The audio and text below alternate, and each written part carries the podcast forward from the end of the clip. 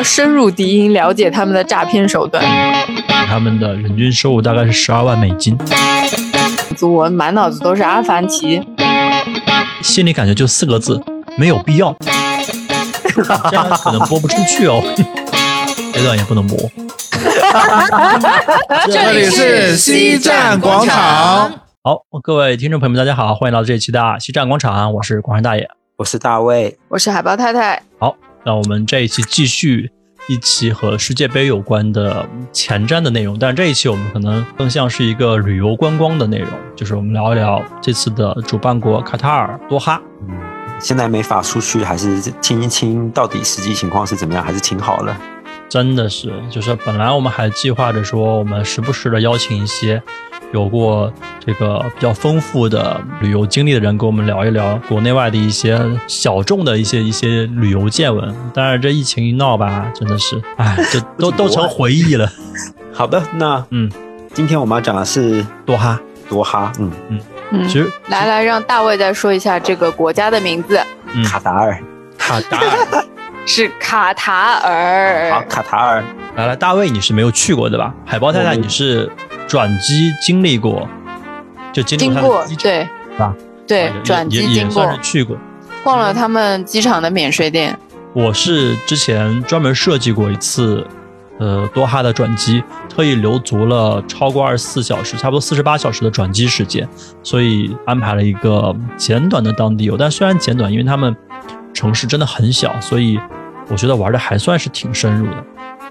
先问问大卫，这个国家你可能之前也没怎么关注过。那说到这个国家，我只知道有个卡塔尔航空，其他都不知道了。这个是我们等一下要说的重点之一。就说到卡塔尔，或者说到多哈，你能想到什么？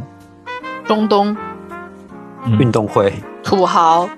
如果能想到运动会和土豪的话，说明你们认知还是至少挺准确的。我当时是因为要去希腊。要去希腊的时候，当时国内是没有直飞，现在好像也没有直飞。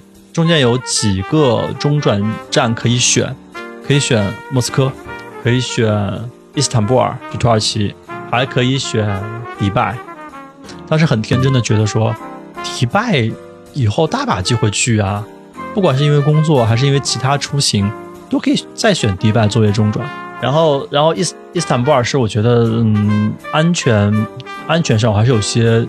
顾虑哦，那不会，那不会。我跟你说，我去过伊斯坦布尔，就嗯，我觉得那那边挺好的。那边是嗯，我觉得在你玩过欧洲，你再去玩那边，你会觉得非常棒，就很不一样，的吧？很不一样，就是到处都是穆斯林，然后时间一到就开始大喇叭开始在响了，叫所有人朝拜。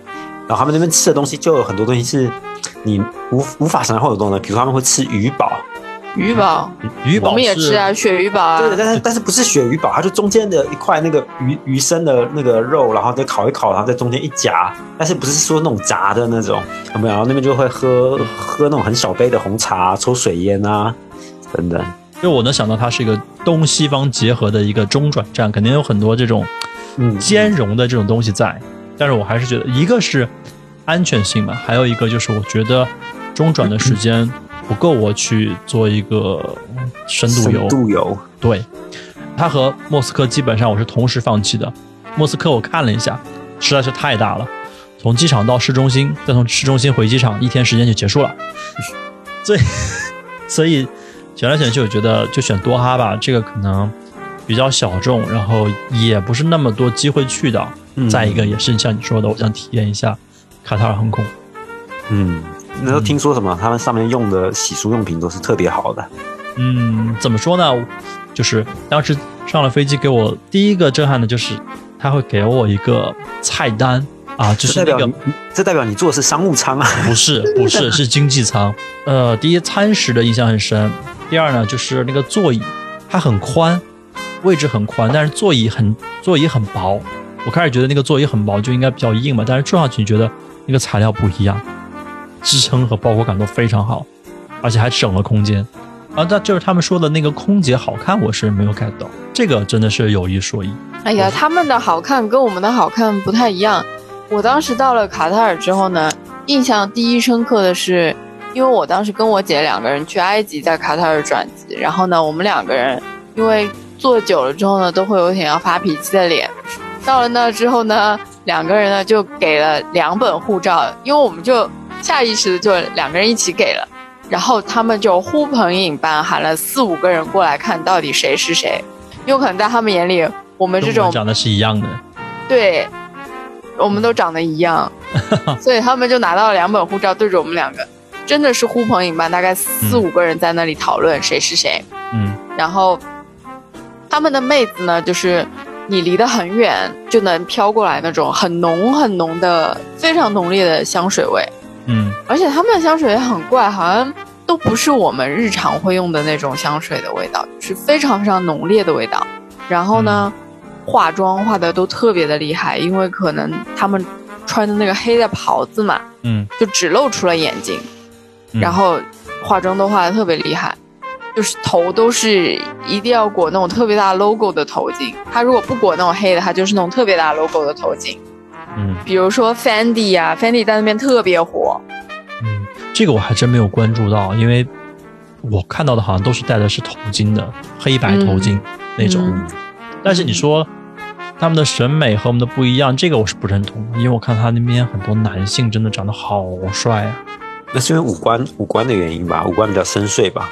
嗯从五官到身材到装束，就是到了当地，我就觉得这个装束就是符合他们的气质和气场。也许他们换上了西装就没有那么帅，但是他就穿着自己的服装，就看着非常，呃，也可能是异域风情。对，也可能是和当地的这个氛围比较契合吧。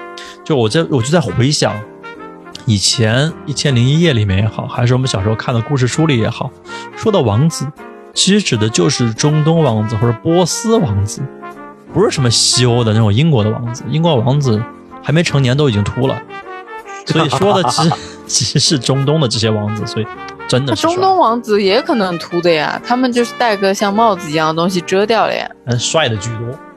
哎但是问题又来了，那你要说这种异域风情，那印度人民你会觉得帅吗？有种说法说，印度就是晒黑了的白人，就对啊人只是白人，但是只是晒黑了。好像是这么说。嗯但是还是我在我看来是不如中东的男性长得那么符合我的审美，既有男子气概又很精致。我觉得他们那边女生可能就是长得因为太人高马大，所以看着有点野，有点攻击性，但是我也没看到对那个对对对对我也看我也我也看不清楚。对，有点攻击性。你说的很对。嗯还有就是他们的这种信仰可能比较极端，我总感觉，哎，信仰这一点，我是通过这次多哈之行，对我还有所改观。就是刚才我前面不是说啊，我说提到卡塔尔，你们会想到什么？想到运动会，想到那个土豪。我说还算比较准确。然后当我定我的行程的时候，我跟我爸妈说，我说我要去卡塔尔转机，他们第一反应就是那里太乱了，你注意安全。我心想，人家这个数一数二富有的国家怎么就乱了呢？在他们的概念中，中东就是还在打仗，一片战火。嗯，所以这个认知还是有差别的。就到了当地，我觉得他的信仰可能和我们新疆会有些相同嘛。在我去新疆之前，我朋友会建议我说，不要盯着人家的眼睛看，就是不要跟人家直接四目相对，这样长时间对视，然后会怎么样呢？就是不礼貌吧？尊重不礼貌、挑衅啊，哦，真的吗？嗯。然后不要去说一些不文明的，不要做什么动作，不要这不要那，反正就禁忌很多。嗯，所以我就带着这样的固有的想法，我就到了多哈。到了多哈之后，也是小心翼翼的。但是去了之后，你会发现，他们虽然是一个信仰，但他们感觉上还是很有礼貌、很包容。那不会说主体宗教我就对你游客怎么怎么样。我不知道这个是和经济发展是不是有关系，但是体验是这样的。哦，嗯，我我插个话，我我记得那时候我在欧欧洲碰到我的大陆同学，然后有一个去过台湾嘛，他就跟我讲说，去之前别人一直交代他说，你你到台湾你别说什么话，别说什么话，然后他还说什么他妈还给他准备一个小的妈祖的雕像，然后说你如果快被打的时候，就马上把把这妈祖雕像举出来，他们就不会打你了。然后我就想说，天哪，台台湾在大陆同胞心中的印象是这样吗？所以也可以想象，就是可能当时在台湾大陆的这种形象也不会好哪里去，这玩意儿都是双向的。所以我就一直觉得去这种小众的地方才有意思，就是一个破除迷信的一个非常好的途径。而且我去台湾之前，我就怕他们诈骗我，别的没什么。你都被骗到台湾去了，你还你还怕什么诈骗？我要深入敌营，了解他们的诈骗手段。但我觉得通常就是首都多少对游客都会挺包容的呀，除除了巴黎。嗯，北京包容吗？对吧？哎，这样可能播不出去哦。你可以剪，我可以说我的，你剪你的呀。对，你说首都，那你知道卡塔尔有多大吗？不知道来，给你报个数据啊，一万多平方公里吧。一个国家吗？卡塔尔整个国家一万多平方公里啊。对比温州还小，就是按照按照我们国家的这个城市面积排名哈，成都排第十一，温州排第十二，卡塔尔进来的话就排第十三。嗯，所以说，你说它首都其实其实就可以看作是一个国家。我觉得它首都和非首都地区应该没有太大差异的。没有不能这样讲，省会跟非省会还是有很大差异的。台北和台中还是有差异的哦，台中是直辖市。这段也不能播。你可以不停的哔哔哔，然后这段也不能播，再哔哔哔，这段还不能播。所以他们的他们的地理位置就只有比比温州还小，就其实也就是相当于一个省这么大，对吧？没有一个还是温一个中型城市吧，在中所以国中型城市啊温州是市温州呀，温州是市呀。哦，我以为温州对是省。那我想问问问个很没常识的问题，就是那边水真的很贵，很贵吧？就是上厕所、洗手什么水那些什么事都正常。据说是没有很贵，但是它没有很贵的原因是因为国家在补贴。哦，我知道阿联酋他们是一瓶瓶装水大概卖三四块钱人民币的样子，但是嗯国家补贴大概是五十块左右。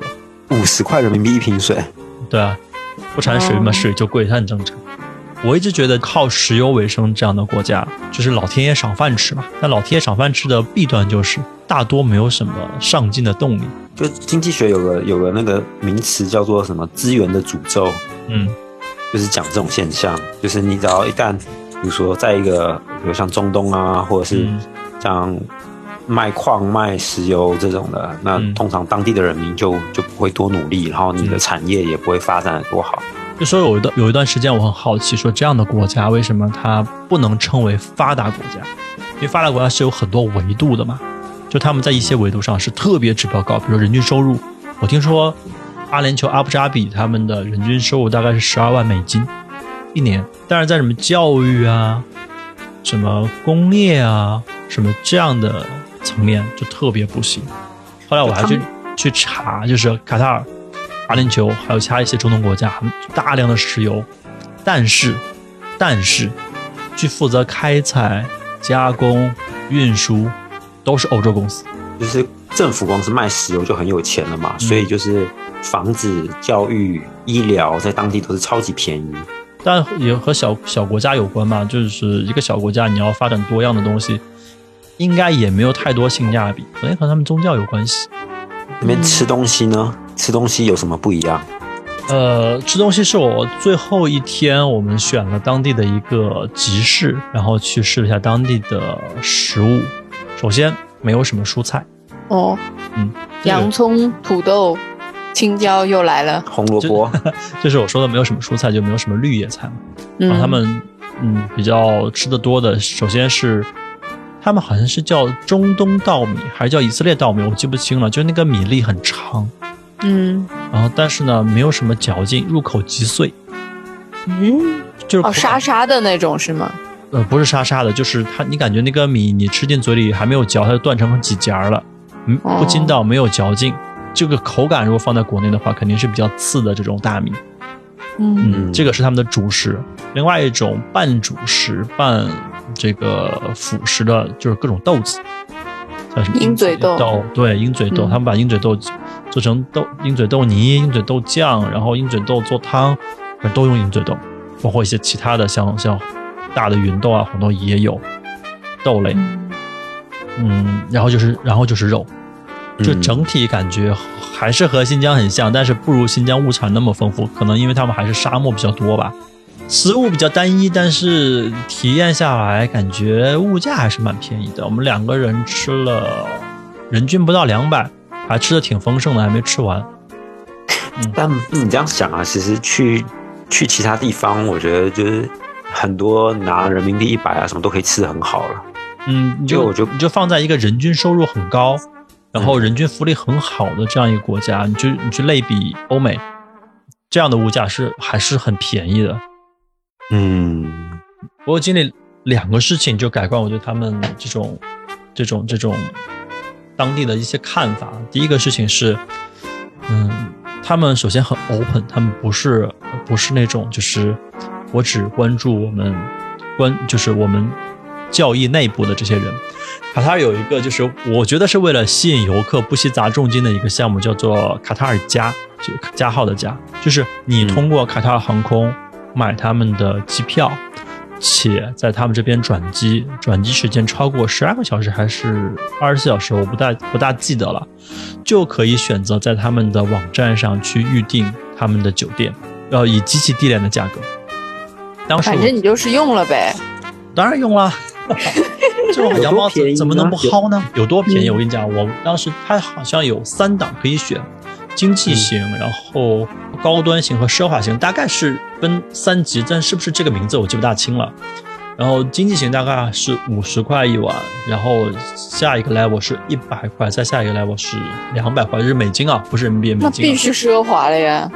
哎，不对，是人民币，是人民币，是人民币，是人民币，不是美金。对啊必须去奢华一把，奢华了吗？我我选了中间的那一档。唉，又让人失望了。大爷那时候是带着任务出去了，要报销的，不能没有没有没有没有没有，没有没有，然后也没抱太大希望就去了。去了之后呢，它是一个挺老的一个城区。怎么老呢？就是它那个建筑就是就是我们在新闻里看到这种中东战争的那种 那种建筑，就是土土土的，感觉是外外表都是土土坯的那种感觉，但其实应该不是。然后一个很大的拱门，然后我开始以为我都走错了，进去之后别有洞天。就是一个很开阔的院子，灯光啊、喷泉啊、服务人员啊，都配配置的很到位。但是当时因为有时差嘛，也顾不及那么多，就想回去睡一觉。上去之后，大概是一个五十平的房子，然后再加一个五十平的阳台，一百块人民币，对，一晚就很激动，我赶快就给朋友们发了一个这个这个这个视频，就说你看我一百块钱住的酒店，一百人民币住的酒店是这样的一个规格。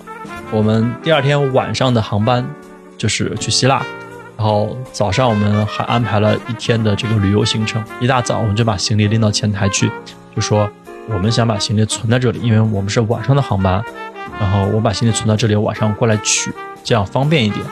然后那个工作人员就说：“可是你们的房间只能住到中午十二点。”我说：“呃，对，房间我们退掉，但是行李我们放在这里。”然后他就很疑惑的看着我们说：“那你在外面旅游了一天，你回来你就不考虑洗个澡什么再走吗？”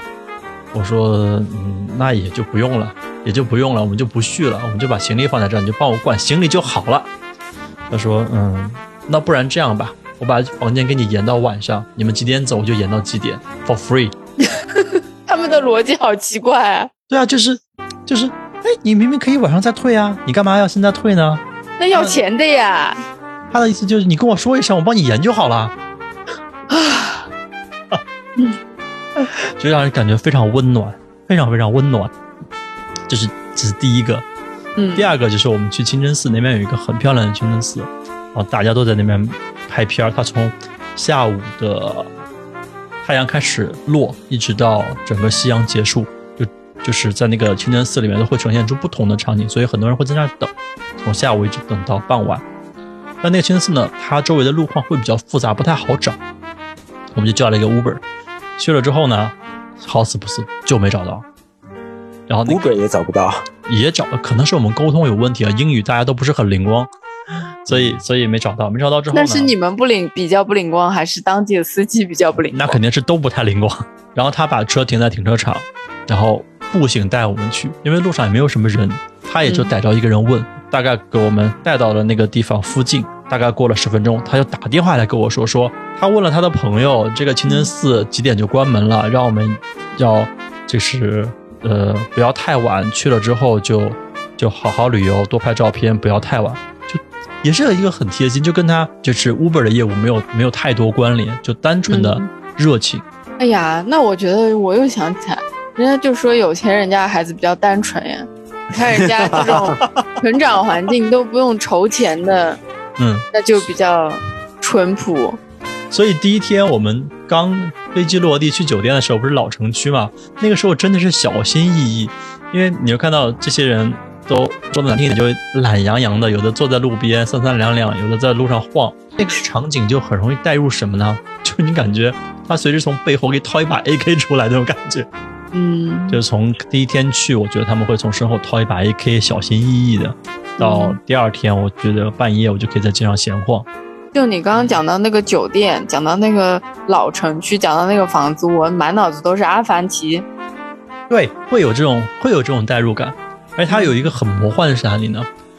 嗯、有它有像呃迪拜的地方，就是它有一个城区是超现代的，就是那个楼你感觉，就是你感心里感觉就四个字，没有必要。我以为你说海市蜃楼。不是，就那个造型，你觉得没有必要。比如说，他造造了一个楼，就是两根柱子中间夹了一个球，你就觉得嗯他就是为了造型而做造型，而那个造型并、并不好看。嗯，那人家有钱，你拦不住。对，但是你再走一走，就看到它很古老的那种那种建筑，它也保留着，然后也在使用这种不同的画面，在一直在来回切换，就体验还很特别的。那里气候怎么样啊？风沙大不大？风沙没感到，热是真的热。嗯我们犯了一个很大的错误，就是用国内的固有思维去去揣摩当地的习惯，就懒了一下，没有去查攻略。嗯他们那边有一个人工岛，人工岛俯瞰很漂亮，就是你要在那个高的楼上往下看，超级漂亮。然后我们第二天一大早，也没有一大早，八九点钟吧，然后我们就脚本杀到那个人工岛上去，人工岛上连个人毛都没有。然后我们就到人工岛，去到那个那个可以俯瞰的那个楼，结果那个楼并没有开放，然后我们就没地方去，我们就就沿着谷歌地图就往他所谓的这个 downtown 走，shopping mall 走，走着走着就不行了。你觉得那个路不长，大概两三公里吧，大概但是走个五百米就人就不行了，就那个汗，就是衣服湿了又干，干了又湿，最后。我们是是看路边那那些公寓里面哪个公寓的一楼的门是开着的，我们就溜到人家公寓的一楼去坐着，就他们空调开的室内空调开的很足，我们就溜到人家一楼公公寓楼下去坐着，因为叫车也叫不到，车也没有，人也没有，就只能靠自己腿儿着，然后腿儿累了就到人家楼下公寓去坐着，坐时间久了，基本上超过二十分钟就会有一个喇叭喊你，然后说陌生人离开这里，陌生离开这里。这个是犯了一个挺大的错误。那里我看很多攻略是干热还是湿热啊？我觉得是干热，就比上海来说应该是干热，嗯，感觉挺有趣的。对，还是蛮有趣的，你会感觉到浓浓的土豪风、嗯土豪气息。因为离我们住的很近的地方有一个叫伊斯兰艺术博物馆，它里有两个博物馆我都去过，一个是伊斯兰艺术博物馆，一个是卡塔尔国家博物馆。就别的不说，先说造型，就伊斯兰艺术博物馆，它应该是贝聿铭设计过的最后一个博物馆。我们大陆会说苏州博物馆是贝聿铭设计的最后一个博物馆，但其实不是，是卡塔尔的伊斯兰艺术博物馆。就是离远看，你觉得它这个造型和苏州博物馆的那些元素非常接近，就是用大的那种几何图案去去构造出来，然后嗯，它的白天和晚上还会因为光线、光影的不同，呈现出不同的效果来。嗯，这是外观，走到内部也是这样。它面朝大海，一个我觉得得有二十米高的一个落地玻璃，这么大，环形的，对吧？嗯，然后在里面，呃，最最最棒的这个 view 的地方是一个咖啡吧，就你感觉，呃，虽然这个国家没有什么历史，没有什么文物，但是我就想建博物馆。建了博物馆呢，空空荡荡也没什么东西，那我可以放咖啡吧，给大家拍照。因为啊、我知道，就是比如说像西方都会有做很多东西啊，但但穆斯林好像就他们本来就不标榜就是这这种，历史记录这种，对他们可能更多的就还是以图案啊、图腾这种就代表了，嗯，所以本来就我觉得表现的形态不太一样吧。但是你既然是个博物馆，应该还是需要有点内容来填充的吧？哪怕像大英这样去抢点别人的，当然不提倡这样。OK，这是伊斯兰艺术博物馆。那从从这里出发，步行可达的另外一个地方叫做伊斯兰，呃，不是伊斯兰，卡塔尔国家博物馆。卡塔尔国家博物馆的造型更加奇特。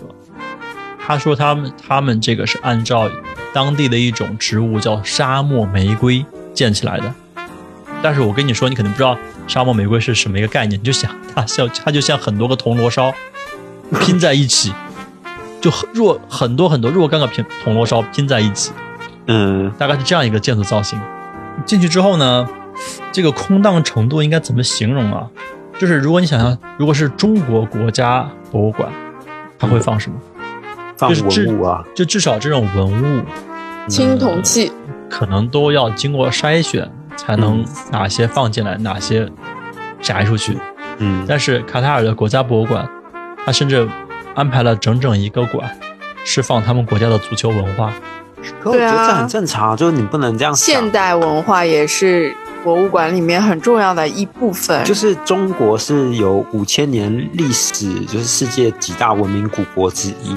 但是世界上其他国家并不是每个都像中国有那么长的历史，有这么多的东西可讲。嗯，所以他们已经把他们想要摆的东西摆出来了嘛。那你可以建一个石油文化博物馆呢？为什么要建历史博物馆呢？不不不，石油的 石油的话就，就整个中东就有就体现不出来他们的差异性了嘛。所以这个国家他们可能就也是一样，就是以石油为主。那造成他们他们跟附近的国家的差异主要是什么？是比如说种族，还是信仰的不一样，还是是什么？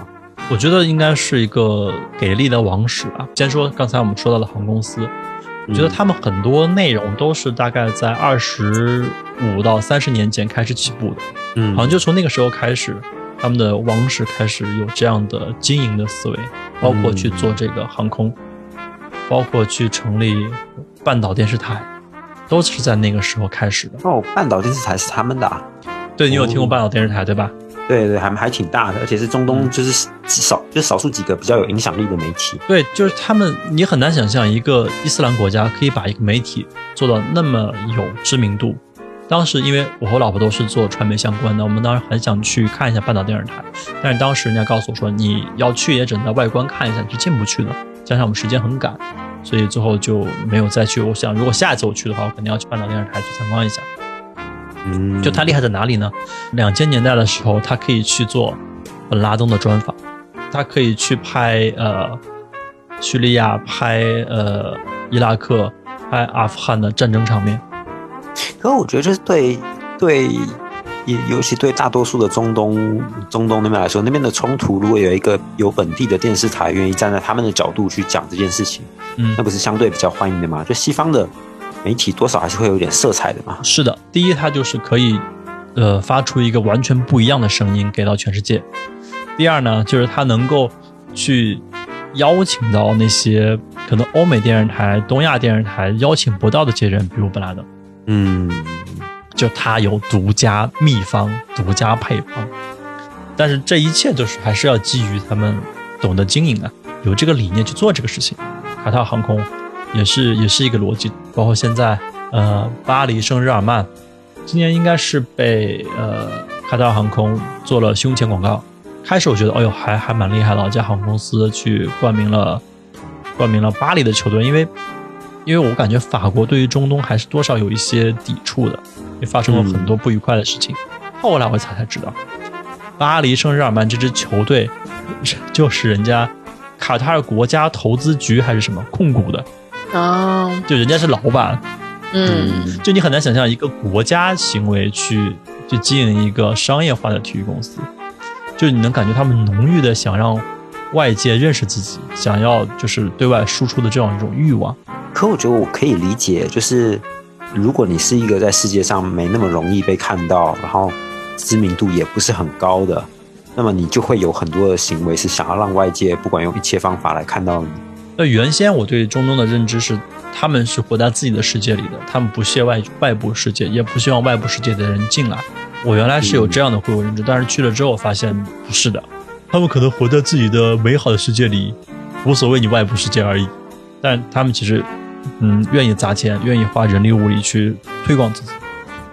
你从他们的机场就看得出了，那个机场是我去过的，虽然我没有去过太多国家，但主流的欧美国家还去过几个。就那个机场是我见过的，嗯，未来科技感最足的一个机场，就多哈的机场。嗯，什么呢？就全部是玻璃玻璃外观，就玻璃门、玻璃车厢的摆渡车，这么然后好啊！对，就就很就很科幻那种感觉。车站也全部是玻璃，车厢也是玻璃，加上它那个灯光这个光影就特别特别科幻。包括它的电梯，电梯的按键是是用那个那个那个手势控制的，不需要按键。这这有点夸张。对啊，就就还有很多艺术设施，他们有一个巨大的泰迪熊，我不知道是是不是泰迪熊，反正一只黄色的小熊，大概有二三二三十米高吧，大大把的网红去那边打卡拍照，还有很多这个木质的这种艺术设施，就那个机场你就感觉嗯，这一块可能像个艺术馆，那一块可能像个科技馆。哎，我突然觉得，就是他不知道他们在在大陆有没有设大使馆，感觉应该他们也会有很多推广服务的。我觉得他们应该是愿意砸钱的。嗯，因为因为我那次旅程是先去卡塔尔，然后再去再去雅典，然后从雅典飞那个圣托里尼，感觉很不一样。在多哈的机场是艺术感，然后科技感，然后啪到了、到了到了希腊之后，你感觉那个机场就是个集市，就是希腊很破的，那我我那时候去的时候正好是破产那一年，然后嗯那时候整个街上到处都是被打砸，然后然后到处都是铁门拉下来，你就觉得哇，这个国家怎么了？就是感觉就整个国家都陷落在贫民窟一样。嗯，就但是那是那对比那是很强烈。但是那是首都是那样，你一旦飞到嗯圣多里尼，飞到其他的那种观光岛，然后突然就一切又变得很美好。就我印象很深，就是在希腊那个机场，就是就是换登机牌，是这个营业员。等我拿着行李去登机了，检票的还是这个服务人员。等我上了飞机，在飞机上发餐的还是他。真正的一条龙啊！对啊，对啊，就是你会感觉这这两个国家它的风格非常不同，一个是艺术感和现代感，一个就是呃很烟火气。你说的好听点就很烟火气，像一个集市，但是确实很无序。我还在那边看到两个两个狗在打架，就在候机的时候，两个狗在打架，我的天！我说这是一个首都该有的样子吗？嗯，我是觉得希腊如果去观光的话，那边的景点真的很漂亮，但你就会觉得是人造的景点。刚下去你很震撼，然后过了没多久，人觉得哇，怎么到处都是白色，到处都这样，然后就会觉得有点腻了。但这条线路我是强烈推荐的。开始去之前也有，也有朋友去过，他就强烈跟我说，千万不要坐俄航，千万不要做俄航，不要做俄航。对啊，俄航他们说那个顺利降落都要鼓掌的。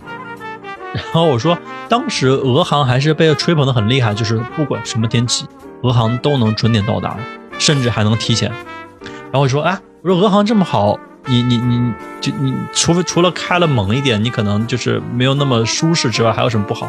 他说舒适都是小事。他说我到了，我的行李没到。哦他说虽然最后他们找到了我的行李，然后帮我还送到了我的酒店，但是我的行李整整比我晚到了一天半。那如果转机的话，基本上你这个一程你的行李就一直被你甩在后面了对啊，就是转机，它跟我的行程是一样的嘛。啊。好了，千万不要坐俄航。但我觉得，嗯，卡塔尔航空，包括它的这个兄弟公司阿联酋航空，应该不会犯这样的错。给人的感觉还是非常有安全感。哎，那讲到这里，我也要夸一夸香港了，是不是很突然？讲到行李这件事，这个转折确实让人这个这个没有料到。对啊，因为我讲到行李这件事，我就在想说，你刚刚在讲你因为什么，嗯，房间已经退了，然后还要在晚上再折回去拿行李，然后香港就是可以在中环就直接把行李直接办托运的。就是中国的服务业，如果真的想做的话，拉出去可以秒杀很多这种欧美国家的。所以总总体来说，你还是非常推荐卡塔尔这个地方，就是至少三天，对吧？对，我还是很推荐这个地方，也不需要很多。如果只是多哈的话，可能三天或者不要超过四天嘛。因为当时因为我们时间赶，还是有两个想去的地方没有去，除了刚才说的半岛电视台，还有就是刚才海豹太太提到的，他们有海，还有沙漠。嗯就是他们那边是提供一个服务，就是你可以在当地租他们的越野车，然后去冲沙，嗯，就开越野车在沙漠里就是冲那种沙丘，冲上去滑下来这种，那个大概需要至少半天时间。但是我们当时已经没有太多时间去做这个，而且我们好像都不是很有冒险精神的这个这个游客，所以直接就被我们排到后面了。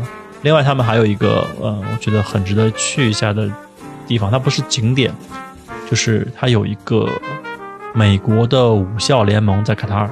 武校联盟，对就是我为什么知道这个武校联盟呢？因为当时我在美国的导师，他去了这个武校联盟去做轮值，哪五个我记不清了。我记得有西北大学和卡内基梅隆这两家我是有的，就是整个五个学校的水准都还不错。那边有个武校联盟去收当地的学生，然后那那个是我是很想去看一下，但是我查了一下，离我住的地方大概三十公里，因为我没有租车嘛，所以打 Uber 去的话还是很贵的，就算了，就算了，给下次留一点念想。哦，我知道之前阿拉伯领域的那边的国家有招过台湾的学生过去留学生。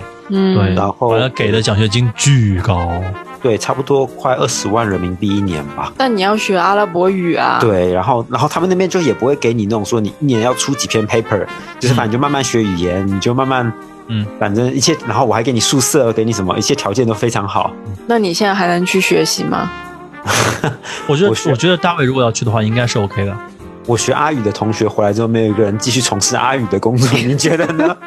或者你就是学成归来，就在这里驻点做他们的 推推广大使啊？对，甚至我有一段时间我还在想，哎，有什么卡塔尔的企业在中国有这个公司，去看一看。这样的企业可能不大，没什么知名度，但是公司的氛围、环境、福利什么一定差不了。嗯可能这个公司不盈利，是贴钱给大家。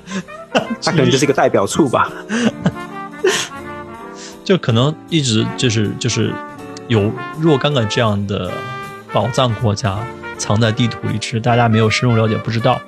嗯，唉，我还记得那时候，那时候我要出来就业的时候，台湾还很流行说，就是要一直盯着欧美市场，就是说你去中东市场，去什么你的产品只要有些做好清真认证，然后去攻这种市场，说这些市场也是一个宝库，而且没那么多大的这种品牌冲进去。嗯，清真认证到底是怎么样？是他对这个牛羊的养殖开始就有要求，还是屠宰有要求？屠宰的时候，屠宰的时候你就要在那边要有锅那种啊？嗯要有阿訇然念后，呢还有呢？反正我知道它的光是锅炉什么，你就不能是有碰到其他什么猪啊什么这些东西。之前我在英国的时候，就有两个人跑进我们餐厅问我我们有没有哈拉拉 meat，后来拉我问拉是什么？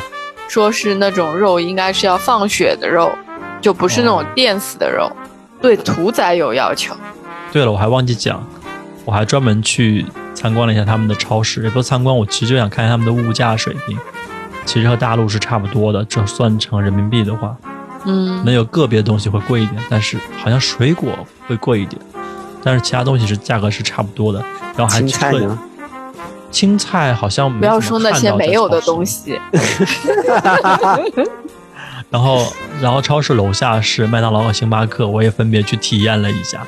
嗯，怎么样？味道不一样吗？星巴克没有什么不一样，但是麦当劳确实会不一样。快来说一说麦当劳的菜单。首先他他们的那些菜单呢，就就是看不懂的。他们有麦辣鸡翅吗？好，呃，麦辣鸡翅是有的，呃，巨无霸是有的，嗯，其他的我就不太敢点了。看不懂你就 this this and this thanks。我记得当时我就点了巨无霸和奶昔，啊，你知道吗？以前我们那个奶昔的名字还特别的妖娆，叫云尼拿。云尼拿对，对啊，你知道云尼拿是什么？我不知道。我那了哎呀，对啊，云尼对啊，拿云奶尼拿哦，美好的童年回忆。对对对对对对对，哇！所以我觉得这次世界杯肯定，我觉得是，呃，参赛队伍和因此可以去卡塔尔旅游的这些人的一个福利。可能没有这次世界杯呢，这帮人可能未必有生之年会去这里，但是去了之后，应该还会有不错的体验。那对这个卡塔尔，一定要你 picky 一下，说出有没有什么不满意的地方呢？吃的东西不满意啊，就那个米真的好难吃，哦，嗯，其他就没有了嗯，天天吃豆子会便秘的，啊，吃豆子不是应该是纤维会润肠道吗那？都是淀粉，哪有纤维啊？啊，嗯嗯，就那个食物偶尔吃是没问题的，但是长期吃，我觉得中国人的胃可能未必受得了。嗯，嗯，其实国内的东西还真的算是世界上比较好吃的了。选择好多，但没关系，有麦当劳，有汉堡王，啊不有汉堡王，有巨无霸，有奶昔就可以了，我可以在那边活好几年。为什么突然提到汉堡王？你是接了叶配吗？没马上，马上，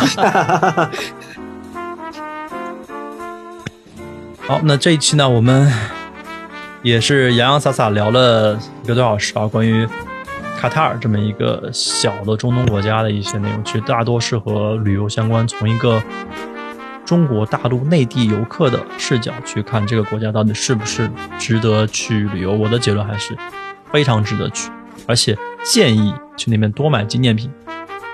我觉得这种应该就是你，比如说大的国家，比如主主流几个欧美都玩过了之后，你就想要去玩一玩，体验不同的的嗯，特色的这种，那我觉得那就很听起来是很值得去的。对对对对对，就是我有一个习惯，收集各个国家的冰箱贴，就有特色的冰箱贴。然后当时我就一念之差没有去买，后来回到国内，我发现就是能市面上找到的公开的渠道，真的是不太能看到和卡塔尔有关的纪念品。所以如果在当地看到有喜欢的，就火速入手，多补一点。就是我忽然又想到这次世界杯的那个吉祥物，我不知道你们有没有关注到，它就是一个阿拉伯飞毯，它把阿拉伯元素，嗯，飞毯和头巾这两个元素结合在一起，形成这个这个这个吉祥物。同时呢，你又不觉得它有很浓的宗教元素，是一个很可爱的造型，我觉得挺不容易的。所以我觉得真的可爱吗？你看他的眼睛好可怕、好的，到时候我们把我们把这个这个飞毯，然后放在留言区给大家看。大卫海豹太太，如果你们去东欧或者去欧洲其他国家中转的话，可以考虑一下去经停多哈，还是很值得去的。我我我推荐你下次去那个伊斯坦布尔转机。好，那次下次我就多留点时间去斯坦布尔。嗯，哎呀，土希望耳其真真的不要太久啊。好吧，好吧那这一期我们就先到这里。嗯，感谢二位，也建议大家有空可以去这个国家去逛一逛，然后也关注这届世界杯，好吧？我们就先到这里喽。好，谢谢大家，谢谢大家，拜拜拜拜拜拜